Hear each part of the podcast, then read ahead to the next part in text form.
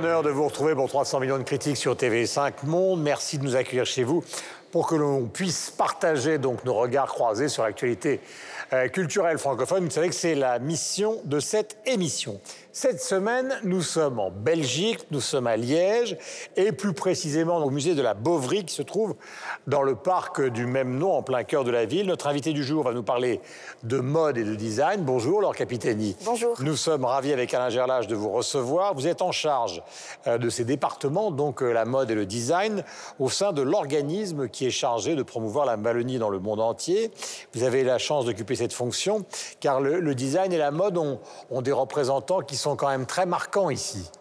Tout à fait. La liste est longue, mais si on devait en citer que quelques-uns, du côté de la mode, je commencerai par la maison Delvaux, qui est quand même la plus ancienne maroquinerie euh, encore active au monde et qui a pas mal d'enseignes dans le monde entier.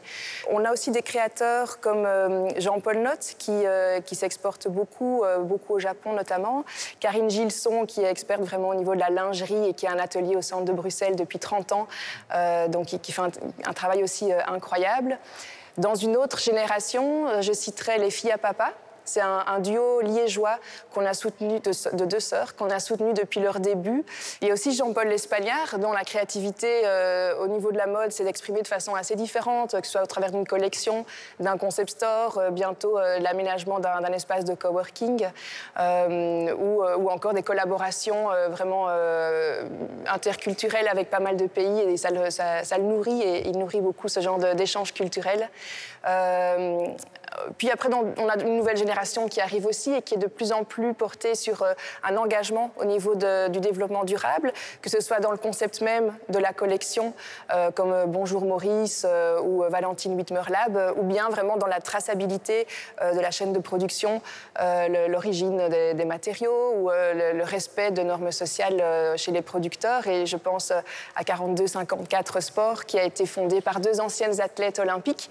Et le nom de la marque, d'ailleurs, provient du temps record qu'elles avaient, euh, qu'elles avaient fait au, au, relais aux Jeux Olympiques de Pékin euh, en 2008. Et, euh... Alors on, on, voit votre enthousiasme ah oui. et la liste est, est, est, longue, mais enfin on connaît la période dans laquelle on est et, et notamment l'impact de la pandémie sur euh, la vie culturelle, la vie économique. Est-ce que la mode et le design, ce sont aussi des secteurs euh, qui sont touchés et dans quelle mesure?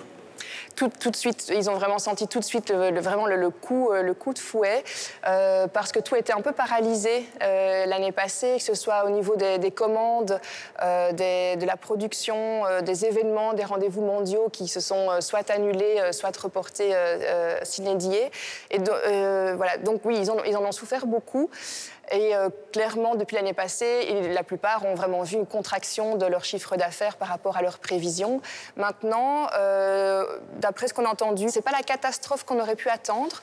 Euh, il faut dire qu'on travaille avec beaucoup de petites structures qui ont su être agiles, flexibles et rebondir assez vite. On, les a, on a essayé de les aider justement là-dedans pour essayer de, redéfinir leur stratégie et, et améliorer leur communication digitale. Mais donc clairement, la crise a accéléré une digitalisation de la communication et euh, de la commercialisation. Alors, comment vous les aidez justement dans cette situation-là?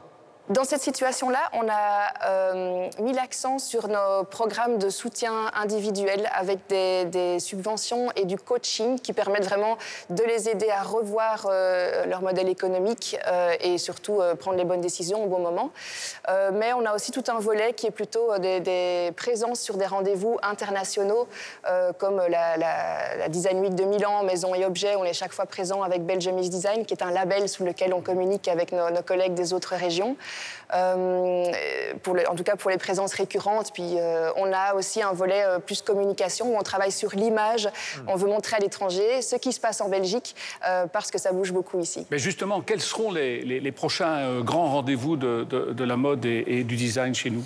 Alors, on croise évidemment les doigts, mais donc chronologiquement, fin avril, on aura le FIG, c'est un festival de graphisme, donc festival international ou, ou, attendu, ou inattendu ou inopiné, ça dépend euh, de la page du site web euh, qu'on visite.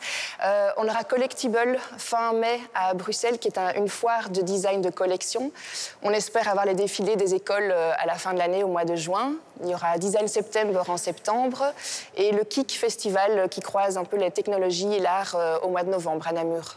Merci Laure. Voici le sommaire. Et nous allons parler danse pour commencer. Que deviennent les danseurs privés de scène? C'est une des questions que nous nous poserons. Gad Elmaleh, humoriste de talent couvert de succès, se lance dans la chanson. Son premier album, Danser sur moi, est un hommage à Claude Nougaro. A-t-il eu raison de le faire? Nous en débattrons. Sur un marché de l'édition bouleversé comme d'autres secteurs par la pandémie, il est un rayon qui ne connaît pas la crise, c'est celui de la bande dessinée et nous allons nous y intéresser aujourd'hui. La pandémie de la Covid-19 chamboule la planète et nous prive depuis plusieurs mois de la présence de nos amis de Radio-Canada, mais nous ne les oublions pas grâce notamment à une carte postale culturelle du Québec qui nous est envoyée aujourd'hui par Mathieu Dugal. 300 millions de critiques, c'est tout de suite. Voilà, nous sommes avec Denise Epoté, ma chère Denise, bonjour. Vous avez rejoint donc euh, le camarade Gerlach. Nous sommes avec Yves Bigot, le patron de TV5 Monde, que je salue. Je vous salue d'ailleurs tous. Sylvestre Desfontaines de la RTBF, bien évidemment, comme Alain et Michel Serruti de la radio-télévision suisse. Nous allons parler danse pour commencer. Et évidemment, avec cette question, que deviennent les danseurs qui sont privés de scène, comme les chanteurs? C'est une des questions que nous poserons juste après ces quelques images. Un danseur étoile français qui a conquis le monde entier.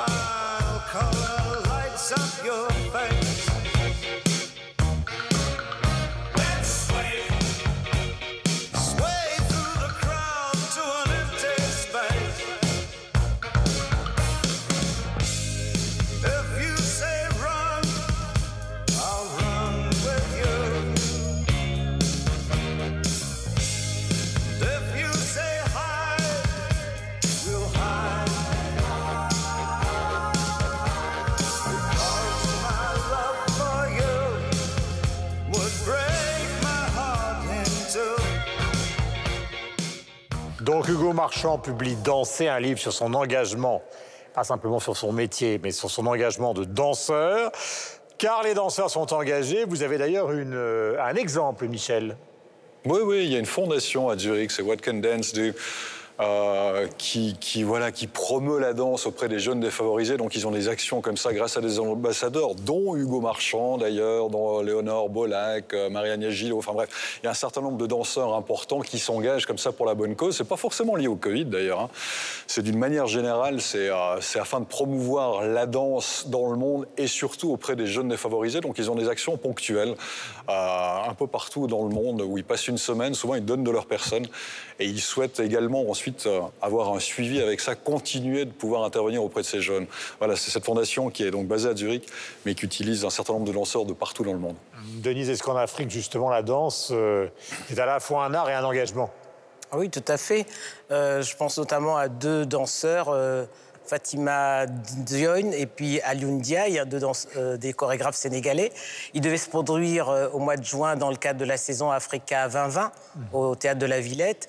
Et ils ont réuni à distance euh, un groupe de dix danseurs de plusieurs pays africains pour préparer leur spectacle et qu'on aura peut-être l'occasion de voir en 2021. Et dans la danse africaine, il faudrait parler de deux grandes dames qui incarnent vraiment la danse africaine sur le continent. Je pense notamment à la sénégalaise. Euh, Germaine Aconi, qui a dansé avec Maurice Béjart. Elle a d'ailleurs beaucoup travaillé en Suisse. Hein. Elle a une école de danse euh, dans un petit village pas loin de Dakar qui s'appelle Toubab Diallo.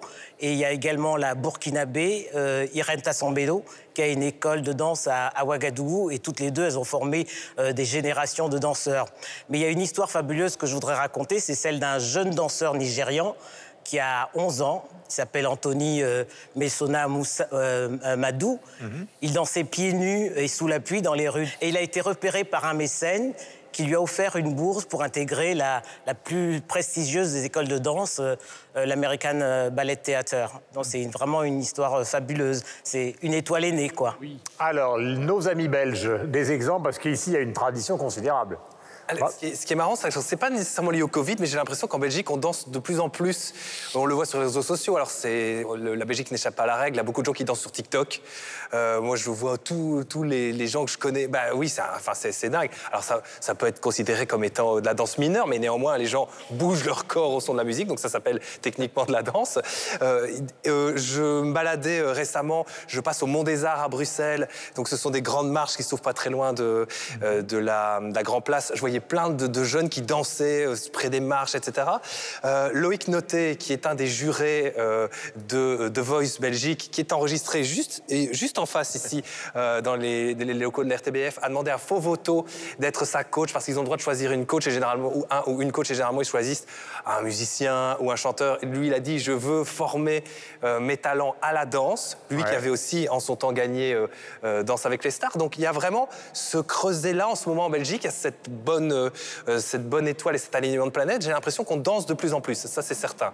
Mais Alain est là aussi pour oui, euh, moi, ce qui me frappe, c'est que euh, la danse est de plus en plus utilisée aussi par euh, des groupes d'action sociale et culturelle qui essayent de faire du travail social dans des quartiers défavorisés et, par la danse, essayer quand même de les, de, les raccrocher. Et je trouve que c'est quand même très intéressant de voir comme cela un art qui développe une fonction sociale, qui n'est pas simplement celle du lien qui peut exister autour de, de des œuvres d'art, mais vraiment avec une, dynamique d'intégration sociale. Je trouve que ça, c'est euh, quelque chose qui est assez, euh, qui est assez marquant et, et d'ailleurs qui fait écho à, cette belle histoire que euh, Denise nous a, nous, a racontée et dont d'ailleurs le retentissement mondial montre ah qu'il y a quelque chose quand même qui se, qui se produit là autour. Alors il y a les grands danseurs euh, que vous connaissez, évidemment, les compagnies de Béjart, d'Elvin Ailey, euh, Benjamin Millepied, qui est venu un moment à l'Opéra de Paris, etc. Mais c'est vrai, Yves, que la télévision, avec cette fameuse émission à laquelle ont participé des danseurs connus, comme Pietra Gala, par exemple, a joué un rôle. Il y avait déjà le hip-hop qui avait largement populariser la danse. Mais là, euh, ces émissions de télévision ont donné quand même à la danse, euh, bah, c'est loin qu'on puisse dire, avant qu'elle n'existe, une fenêtre populaire qui n'existait pas avant. Oui, mais ça a toujours existé, euh, Guillaume, d'une manière ou d'une autre, parce que d'abord la danse, c'est de l'expression corporelle, ça peut être aussi du sport, hein, il y a de la danse sportive, et puis surtout, quasiment toutes les musiques, à l'exception de certaines musiques savantes ou très introspectives, euh, sont faites avant tout euh, pour euh, danser, quelle que soit leur qualité purement esthétique ou.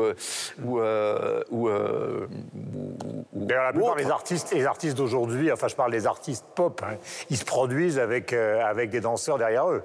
Tous les, on dansait sur du jazz. Non, mais rappelez-vous surtout qu'on dansait sur le jazz. Le jazz, c'était une musique de danse à l'origine. Et toutes les musiques traditionnelles sont des musiques de danse, que ce soit les musiques africaines, hein. euh, ces boucles rythmiques, euh, qu'elles soient avec des guitares euh, ou avec des percussions, c'est pour la danse. Les musiques brésiliennes sont faites pour la danse. Mais regardez, tout le, folklore irlandais, par exemple, ce sont des. ou celtes en général, hein, ce sont des danses absolument incroyables.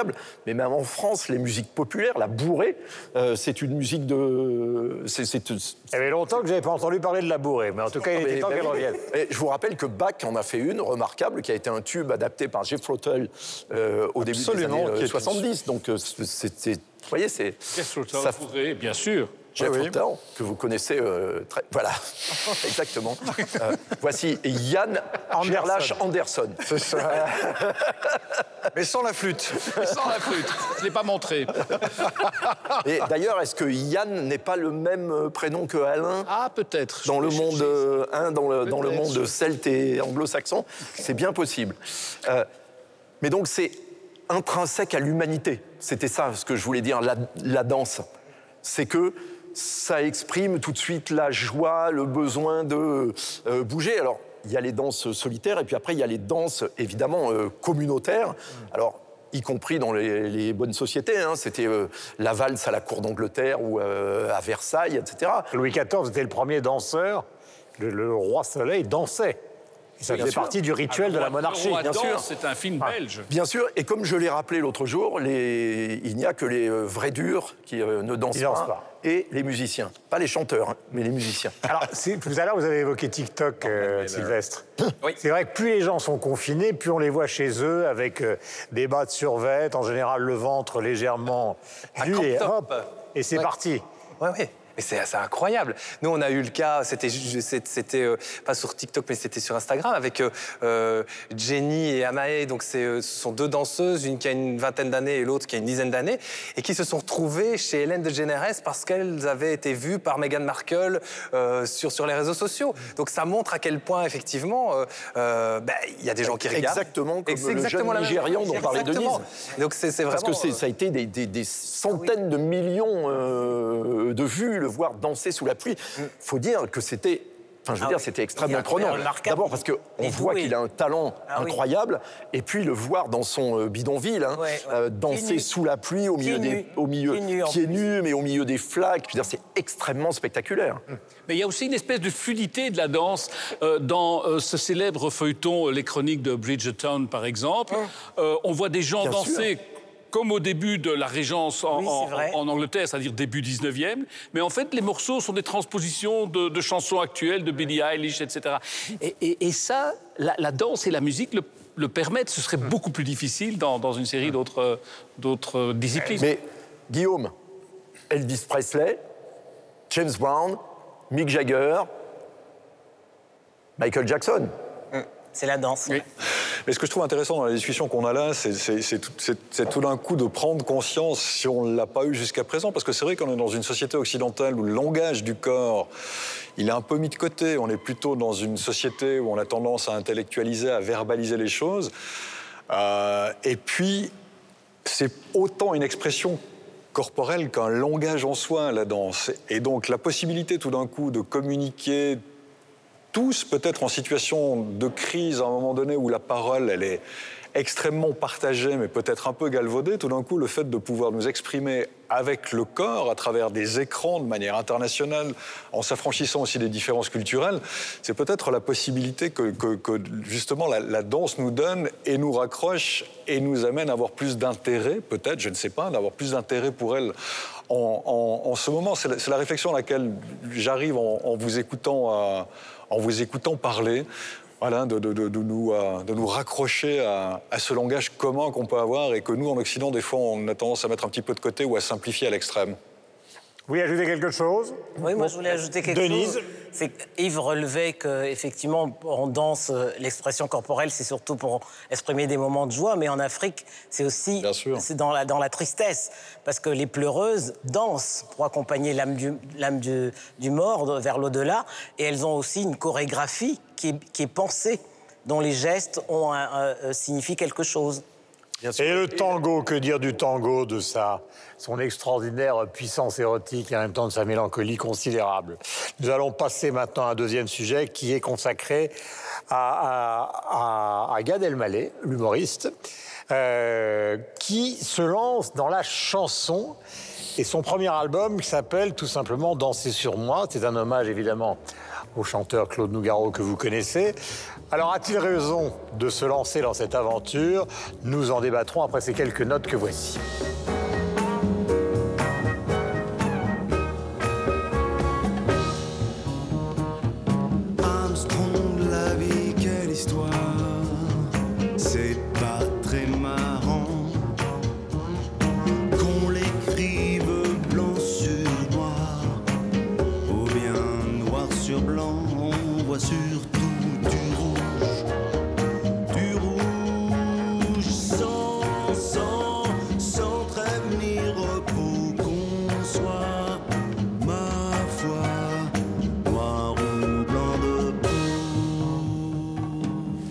Première constatation. Alors, faut préciser qu'au départ, ce n'était pas un disque qu'il avait prévu de faire. C'était un spectacle sur Claude Nougarou, mais qui n'a pas pu se faire à cause de la crise. Alors, c'est son droit de, rendre hommage à Claude Nougarou, mais je trouve que si l'orchestration est, tr- est très bonne, parce qu'on retrouve quand même de grands noms, Ibrahim Malouf, euh, euh, Dutronc, mais on est loin des, des passeurs de jazz ou des crooners comme euh, Guy Marchand ou Michel Jonas, qui, bien qu'en chantant en français, avaient su préserver l'esprit jazz de Louis Armstrong. Et pour moi, ce n'est pas du jazz, c'est plus du cha-cha-cha. C'est du cha-cha-cha. Euh, je rappelle que pour Claude Nougaro, d'ailleurs, une grande partie des gens qui ont travaillé avec lui, Eddie Louis, Maurice Vander, étaient à l'époque pratiquement les meilleurs musiciens de jazz français qui jouaient avec Nougaro. Donc est-ce que c'est alors est-ce que c'est parce qu'il a eu tous ces allez, parlons clairement tous ces emmerdements aux États-Unis sur ses sketchs que tout d'un coup il essaye de partir dans une autre direction pour relancer sa carrière? Est-ce que c'est un goût sincère? Yves le point de vue. Je suis certain que c'est absolument sincère.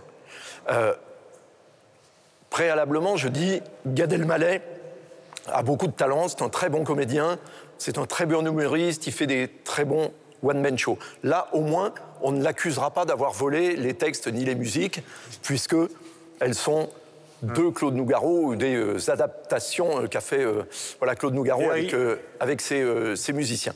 Une fois qu'on a dit ça,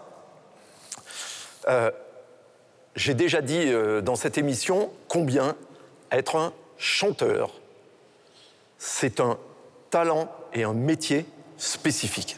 Ça n'est pas parce qu'on chante juste qu'on est un chanteur. Gad Elmaleh, et au-delà de sa sincérité, il n'a pas de timbre, il n'a pas de phrasé, il n'a pas de groove. Donc, si vous voulez, son disque est plein. Est-ce qu'il va marcher?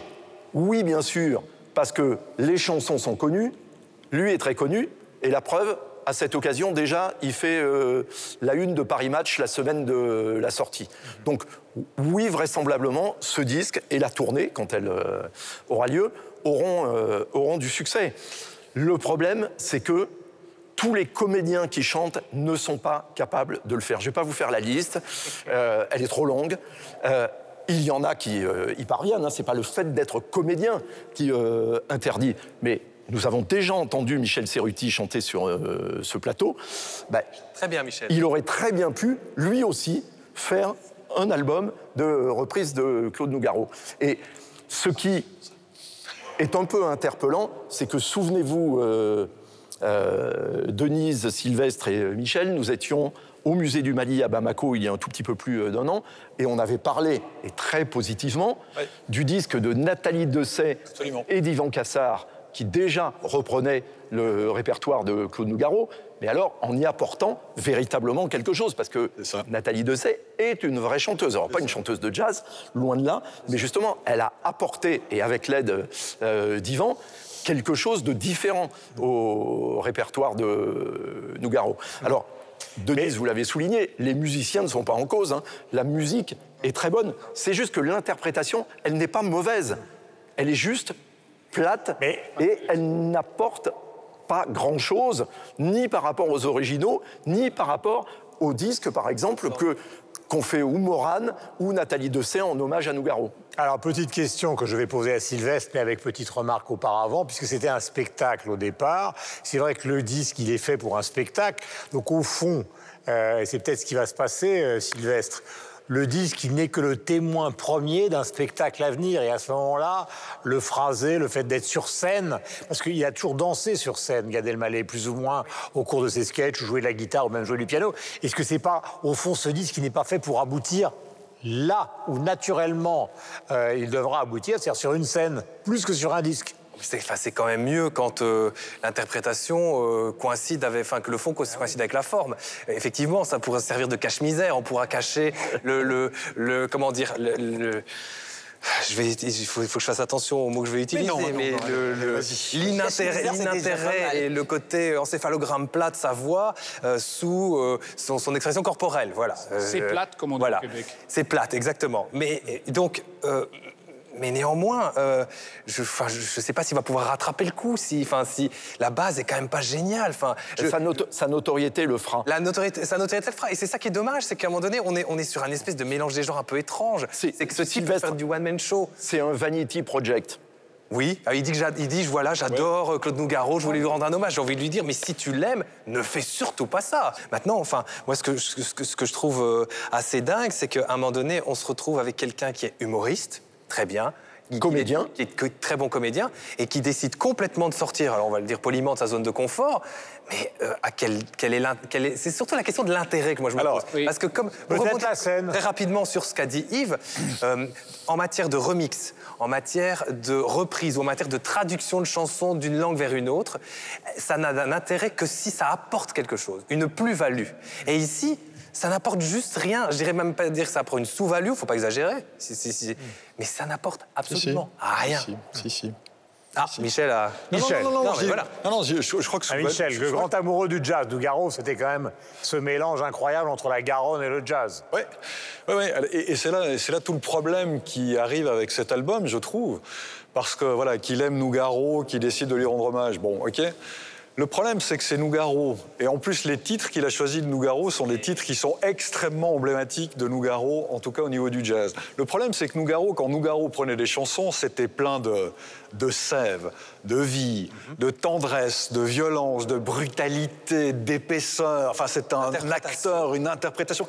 C'était grand comme ça. C'était immense, une chanson. Ça a toujours été immense, une chanson Et de Nougaro. virtuosité Et vocale. de virtuosité. Et puis l'écriture. Euh, Nougaro, c'est un peu, s'il faut faire une analogie avec le foot, c'est un peu, moi je sais pas, moi c'est Maradona, Zidane et puis Pelé, euh, c'est- le roi du, c'est le dribbleur des mots, c'est un type génial, un phrasé incroyable, c'est un chirurgien. Bref, vous mettez tout ça. Puis tout d'un coup, vous avez Gad Elmaleh qui débarque. Alors le problème, c'est pas la musique, comme le disait Yves, c'est Eric Lénini. Eric Lénini a produit ça. C'est quand même un super musicien, merveilleux pianiste. Les musiciens en général, d'ailleurs, c'est très bien. Mais l'intention de départ est fausse. L'intention de départ n'est pas la bonne. Je suis désolé, je suis un peu sévère, mais c'est le cas.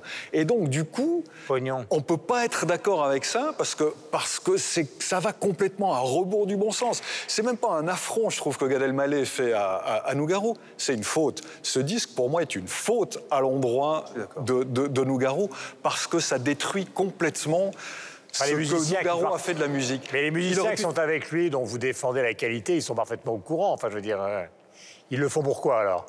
S'ils accompagnent elle Mais je sais pas, peut-être qu'ils ont été séduits. Après, moi, j'aimerais savoir comment le disque a été fait. Parce que quand, quand Gad Elmaleh dit qu'il a voulu faire ce disque, il explique aussi, en gros, je schématise, mais pour avoir le sein, on était en confinement, je m'emmerdais, j'avais pas grand-chose à faire, j'aime bien Nougaro, m'est venue l'idée de faire un disque à ce moment-là.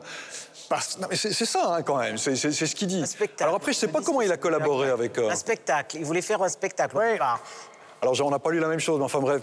Après, je ne sais pas comment il a travaillé directement avec les musiciens. Moi, je ne sais pas, effectivement, on retrouve Angélique Kidjo, on retrouve Thomas Dutronc, on retrouve Biréli Lagrène, on retrouve euh, Richard Galliano, Ah, on tous retrouve. Ibrahim Malouf.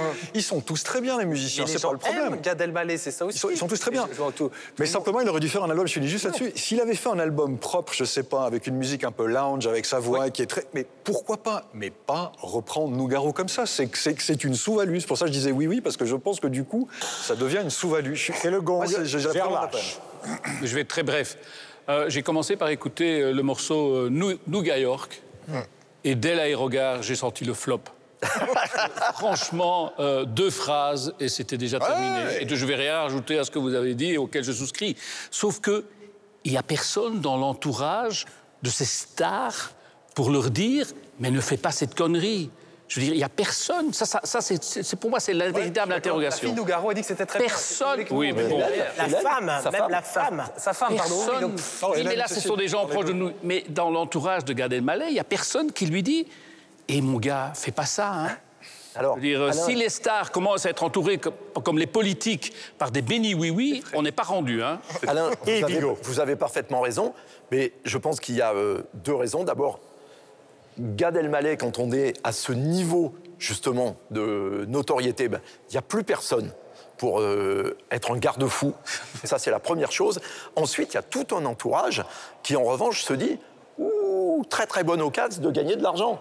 Donc, bien sûr, on va le faire parce que sûr. le spectacle va marcher, le disque va se vendre, les musiciens, eux, ils sont super bien payés, ils sont, euh, ils sont très contents. En plus, ils aiment Nougaro, donc eux, ils jouent Nougaro. Donc, c'est- c'est c'est des choses Il va faire voilà, un qui, qui à Monaco, on voit bien un peu le truc. donc, c'est bien ce que je dis, c'est le vanity project pur d'une star qui s'offre bah, son petit euh, caprice. Mais je vous le dis, ça va être un succès. Mais qui prennent Claude François, puis qui jazzifient le répertoire de Claude François, pourquoi pas Voilà, mais pas Nougaro. C'est peut-être aussi. C'est-à-dire jazzifier Hein euh, Nougaro. Euh, Comment dire que. euh, Oui, Mais à ce moment-là, il faudrait le faire plus jazz que lui, non, pas euh, moins. C'est que ce serait comme rock'n'roller les Rolling Stones, c'est impossible. C'est ça. C'est ça. Nous enchaînons. La pandémie de la Covid-19, vous le savez, chamboule la planète et nous prive depuis plusieurs mois de la présence de nos amis du Québec. Mais nous ne les oublions pas, grâce notamment à cette carte postale culturelle du Québec que vous découvrez toutes les semaines. Euh, elle est signée Mathieu Dugal et c'est Isabelle Siri qui l'a reçue pour nous et donc pour vous. En novembre dernier, le prix Nobel de littérature était décerné à la poétesse américaine Louise Gluck, un signe qui montre que la poésie est toujours bien vivante. Et c'est justement de poésie dont va nous parler euh, notre ami Mathieu Dugal aujourd'hui. Mathieu, bonjour.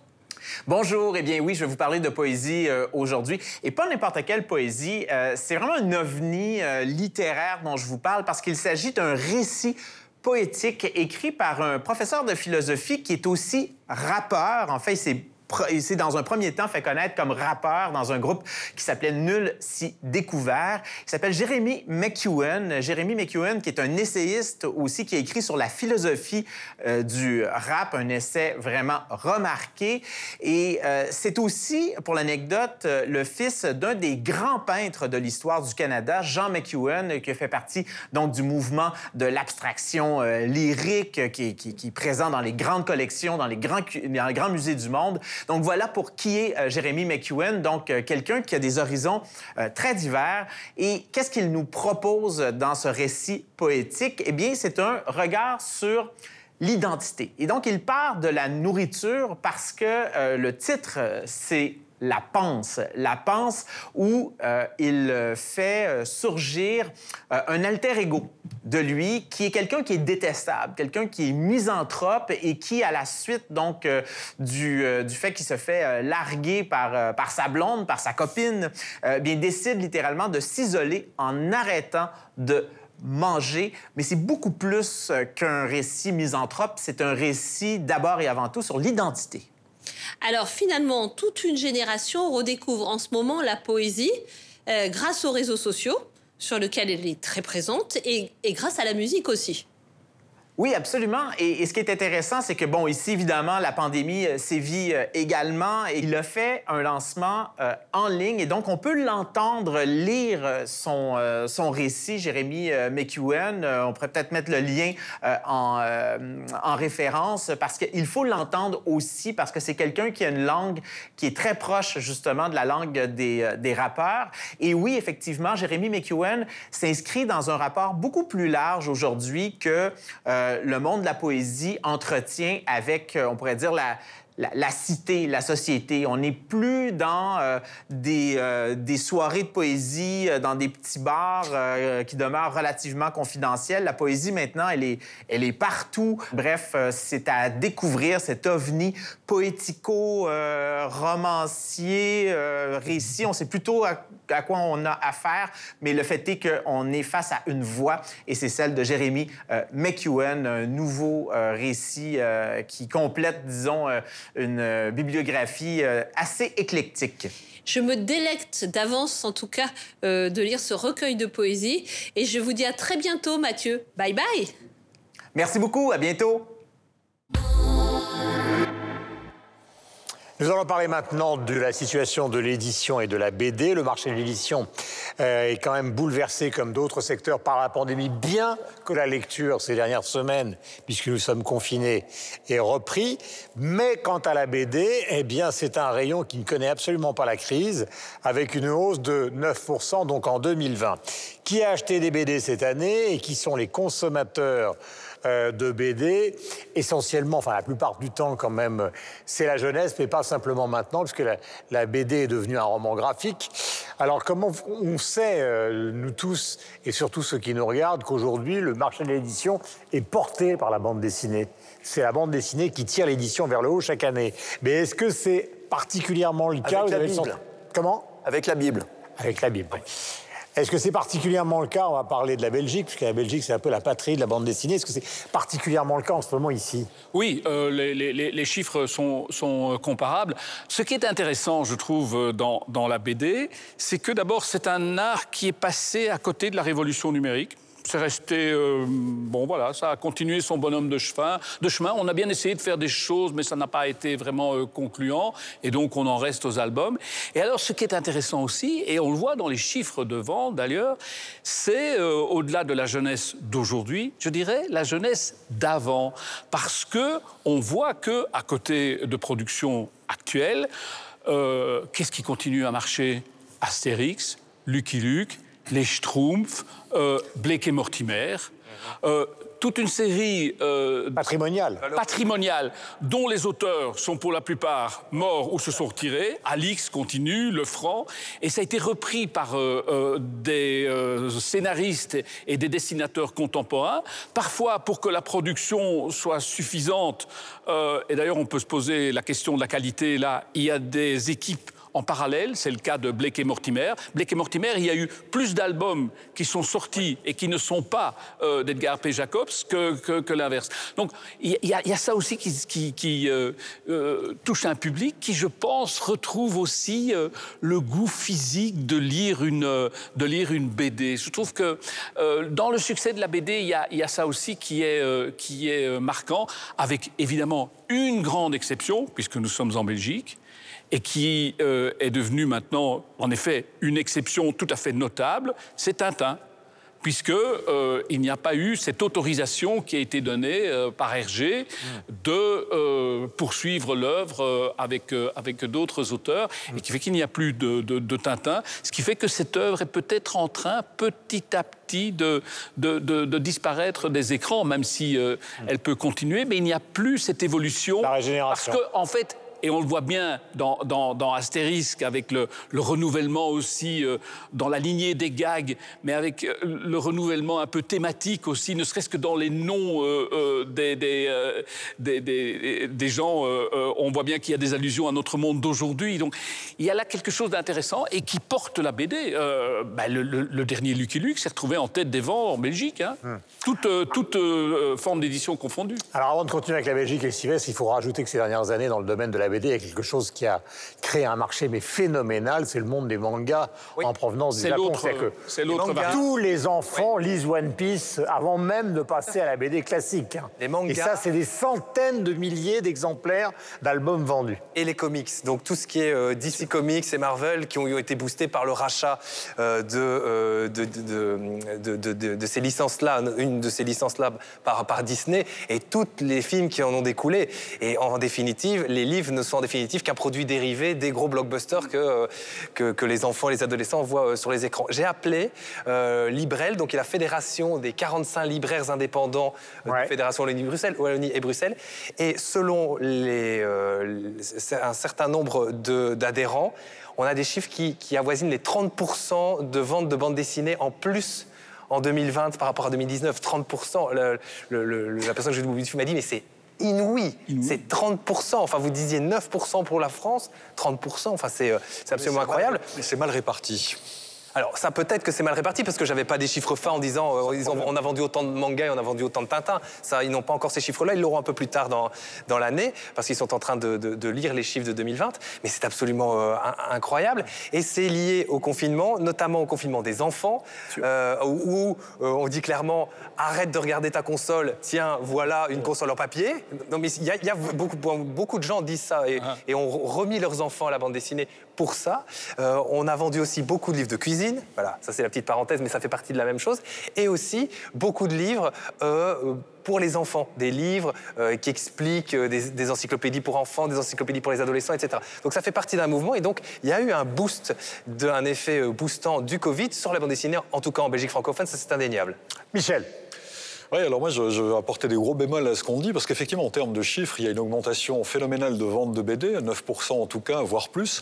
Le problème, c'est que ça ne touche qu'un tout petit nombre d'auteurs. Donc aujourd'hui, les éditeurs, l'édition dans la BD fonctionne extrêmement bien, engrange des profits. Il y a grosso modo 5000 nouvelles BD qui sortent chaque année. Rendez-vous compte, 5000 nouvelles BD. Ça fait en moyenne 15 par jour, tous les jours de l'année à peu près. Parfois, pour avoir discuté avec un libraire, il disait on a 50, 60 arrivages en un jour. Ça veut dire que c'est juste pas possible de les mettre en rayon. Donc, il faut savoir aujourd'hui que si les éditeurs se portent bien, en revanche, il y a une vraie crise économique chez les auteurs qui gagnent extrêmement mal leur vie. Euh, en France, il y a des chiffres qui indiquent qu'on est à peu près à 50% d'auteurs de BD qui seraient au-dessous du SMIC. 30% qui seraient au seuil de pauvreté. Enfin voilà, c'est très compliqué parce qu'avant, il faut savoir qu'une BD qui se vendait bien, c'était 20 000 exemplaires. Aujourd'hui, c'est 4 000. Parce que comme il y a plus d'auteurs, il y a certainement plus de ventes, mais on vend moins d'albums. Ça se passe très mal. Et la clé de répartition est toujours la même. C'est-à-dire qu'un auteur gagne toujours à peu près 8 à 10% du prix total du bouquin. Donc ça se passe super mal. Donc il faut le dire, en tout cas pour les auteurs, même si au niveau de l'édition, ça se passe bien, il n'y a pas de solution pour l'instant. Mais il y a eu une grosse fronde à l'occasion euh, du Festival d'Angoulême, où il y a 700 auteurs qui ont signé une pétition, enfin, qui ont, pour dénoncer la, la situation dans laquelle ils se trouvaient. Qui ont menacé de boycotter même. hein. Pardon? Qui ont même menacé de boycotter le Absolument. Je vous conseille d'aller sur Twitter. Vous allez regarder Lisa Mondel, euh, l'au- l'auteur marseillaise, euh, qui a fait une planche et qui exprime en quelques, en quelques dessins ce que je viens de vous expliquer, mais fort bien, et, et qui nous rend attentifs à la situation. Donc évidemment, pas, j'ai pas la réponse, mais on est aujourd'hui dans un vrai problème où à la fois euh, il y a un vrai succès d'édition et puis il y a un vrai problème pour les auteurs de BD. Voilà, c'est ça le paradoxe. Yves faut rajouter à ça les romans graphiques.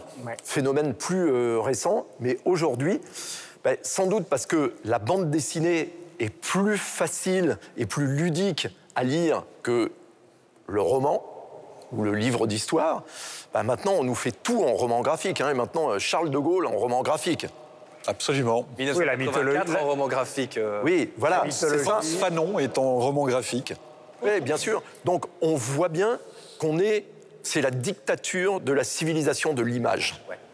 Voilà. C'est-à-dire que simplement lire le texte euh, aride sur la page, page après page, etc. Et puis. euh,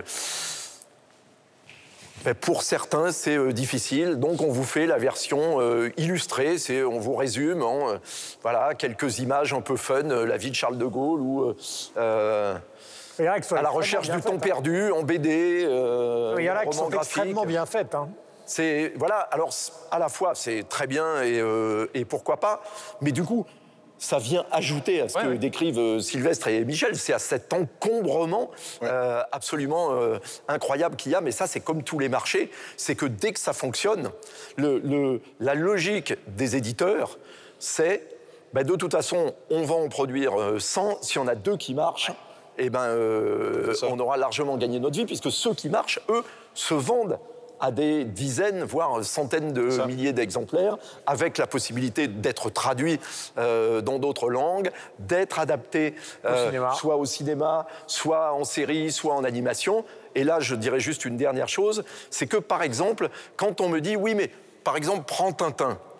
Mais c'est formidable, les films de Tintin. Je ne parle pas des, des films qui sont encore autre chose, hein, sur lesquels on peut avoir un avis, les grands films de cinéma. Mais euh, Tintin en animation. Mais oui, mais d'un seul coup, c'est réduire Tintin à son public d'enfants. Alors que Tintin, justement, de 7 à 77 ans. Il le dit bien. Denise. Absolument. Bah, Le problème de la bande dessinée en Afrique, c'est comme le problème du livre, hein, c'est l'édition. Parce qu'il n'y a pas de grande maison d'édition sur le continent et, les auteurs euh, de bande dessinée qui, sont célèbres en Afrique, je pense à, à l'Ivoirienne qui a écrit euh, Aya Doyo-Pougon et Commissaire Kwame. Comment elle s'appelle? J'ai oublié son nom. Oui, euh, je l'ai aussi. euh, Elle vit en France. Elle vit en France, oui, voilà. bien sûr, bien sûr. Madeleine, euh, Marilyn, euh, ma. Ça va me revenir. Marguerite. euh, Marguerite Aboué. Marguerite Aboué, voilà. Donc des auteurs comme ça, pour être connus, sont obligés d'être édités en France. Mais sinon, il y a, il y a, euh, le, le problème pour, cont- pour contourner ce problème, ce que les, les- les auteurs de bande dessinée ont trouvé, c'est qu'ils publient dans les quotidiens. Et dans la majorité des quotidiens africains, il y a une rubrique bande dessinée. Ouais, puis, eux, puis eux sont sur le numérique, pardon, je fais juste ça. Eux, par contre, ont un petit peu capté du numérique. C'est-à-dire qu'aujourd'hui, on, on propose des, des- des mini-BD sur Twitter avec des 15 et autres, parce que comme ils n'ont pas accès à l'édition, même s'ils la souhaitent à terme, c'est vrai qu'en Afrique, il y a une présence des, des- des auteurs de BD qui est, qui est beaucoup plus grande sur, euh, sur, euh, sur les réseaux sociaux et les sur réseaux Internet. sociaux, oui, tout à fait. Clairement. Alors justement, les réseaux sociaux, euh, la fin de l'émission approche. Quel est le réseau social, quel est le site internet, le compte Instagram que vous recommandez? Alors, cette semaine, moi, je vous propose d'aller sur le compte Instagram d'un auteur d'origine camerounaise, mais qui vit en Suisse depuis des années, c'est Max Loeb, ou Max Lobé, euh, qui vient d'ailleurs de publier un bouquin, La promesse de son excellence, de sa folle excellence, qui est un bouquin extrêmement remarqué. Voilà. Je vous le lirai, je vous en parlerai plus longuement. Et en plus, il a un compte Instagram qui est pas piqué des hannetons. Alors moi j'ai choisi le compte Instagram du, selon moi, le plus grand, euh, le plus grand peintre belge vivant euh, actuellement, c'est Johan van Mulem qui habite euh, près de Waterloo, entre Waterloo et Rode-Saint-Genèse. Un voisin de... Un voisin. Avant. De- de- Et qui, euh, pour l'instant, alors qui travaille avec de la peinture euh, dorée, marron, sont des, des- des visages très, euh, très durs, et qui en ce moment réalise des fresques à base de euh, stylo le fameux stylo bille euh, aux trois lettres très connu, qui a une encre bleue très particulière sur les cahiers d'étudiants, et qui, euh, sur une fresque, donne quelque chose d'absolument incroyable. Allez voir absolument, il s'appelle Johan van Mulem. Yves, Yves Vigo. Alors, sur euh, YouTube, où j'imagine qu'il a euh, différents euh, comptes sociaux, allez découvrir Théo Charaf, un chanteur français de la région lyonnaise, qui chante en anglais. du folk américain de manière remarquable, avec une voix très profonde. assez Redonnez son nom pour que Théo Charaf. Théo Charaf. C-H-R-A-F. Et alors, notamment du répertoire original et une remarquable reprise de Waiting Around to Die de Towns Van Zandt. Ma chère Denise.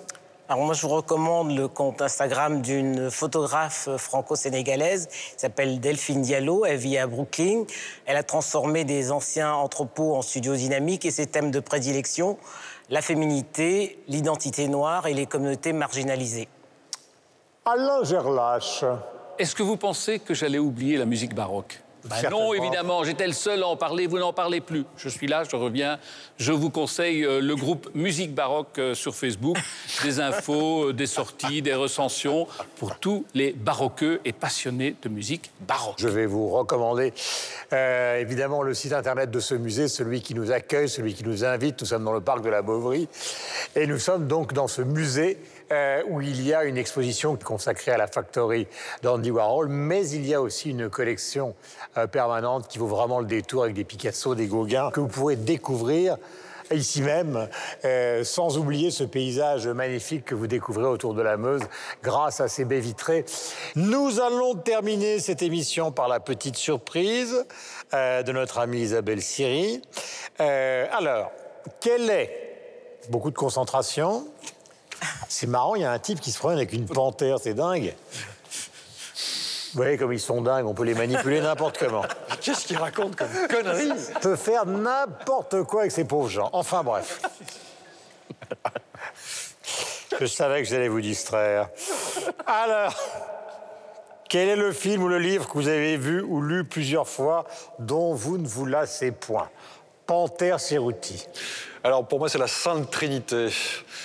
Le Sacré Graal, La vie de Brian, Le sens de la vie des Monty Python. faut regarder ça au moins une fois par année. C'est drôle et puis en même temps, euh, ça a du fond, ça a un regard sur la société, même si c'est des films qui datent des années euh, 70 et 80. Ça reste toujours d'actualité, je trouve. C'est merveilleux. C'est absolument merveilleux. Sylvestre Panthère. Alors, je vais vous. Une petite devinette. Euh, je- moi, le film que j'ai vu le plus grand nombre de fois et que je, je trouve toujours que c'est un chef-d'œuvre, c'est le plus grand film belge. Pour moi, c'est le plus grand film belge francophone. À votre avis, quel est-il le plus grand film. C'est arrivé Ah, près de chez vous. Ouais. C'est le plus grand film belge francophone, le premier rôle de Benoît Poulvord et sans doute son meilleur. Euh, un film sorti en 1992 et je suis allé vérifier qu'il avait coûté à l'époque euh, un million de francs belges, c'est-à-dire 25 000 euros euh, pour faire ce film et qui en a sans doute rapporté beaucoup plus. Donc si vous ne l'avez jamais vu, il faut absolument voir ce film où Benoît Poulvord joue le rôle d'un serial killer. Ouais, absolument. Yves. Un film, ça serait euh, Paris, Texas de Wim Wenders, que j'ai dû bien voir une vingtaine de fois. Vous comprendrez tout sur l'amour. Ma chère Denise. Alors moi, c'est un livre que je ne me lâche jamais de lire. C'est un petit livre de 94 pages, donc ça se lit très rapidement. Il est du poète libanais Khalil Gilbran. Le titre, c'est Le Prophète. Et chaque page est vraiment une leçon d'humilité. Bien sûr. Mon petit Gerlache. Moi, j'avoue, je relis très peu souvent un livre que, déjà, que j'ai déjà lu ou je regarde un, un film une deuxième fois. Le, le dernier film que j'ai vu euh, deux fois, euh, c'est Le sens de la fête. Hein, euh, voilà. Et c'est un hommage aussi à, à notre ami Bakri. Mais la vraie raison pour laquelle je ne regarde jamais les choses deux fois, vous la connaissez? Non. Mais c'est parce que je suis belge une fois. hein, de toute façon. Alors lui, je peux vous dire qu'il a vu la panthère passer. C'est une expédition à lui tout seul. Le film que j'ai vu, alors très, comme beaucoup de gens, le plus souvent, dans les trois versions, plutôt dans les trois épisodes, c'est le parrain de Coppola. C'est-à-dire que vous arrivez sur n'importe quelle plateforme, sur n'importe quelle chaîne de cinéma, vous avez beau avoir vu le parrain 14 fois, vous arrivez dans une conversation avec Brando, Robert Duval et Pacino et vous êtes scotché jusqu'à la fin. Vous vous faites les trois, ça dure toute la nuit. Voilà, nous avons terminé. Nous sommes au musée de la Beauvry, donc à Liège. Nous étions ravis de venir chez vous. Vous êtes content qu'on soit venu vous voir? Vous revenez quand vous voulez. Voilà. Est-ce que vous pouvez nous dire en trois mots ce qui caractérise Liège? La convivialité, euh, l'amour de leur ville et euh, le sens de, de- de l'ouverture. Et le péquet? Et le péquet et les boulets sauce lapin, dont je vous ai déjà parlé dans une autre émission. Et Les l'alcool. Et les laquements. Merci mille fois, on se retrouve la semaine prochaine et merci de nous suivre. C'était 300 millions de critiques sur TV5 Monde. Bonne suite de programme. Il neige, il neige sur Liège. Et la neige sur Liège pour neiger, mais des gants. Il neige, il neige sur Liège, croissant noir de la Meuse sur le front d'un clown blanc. Il est brisé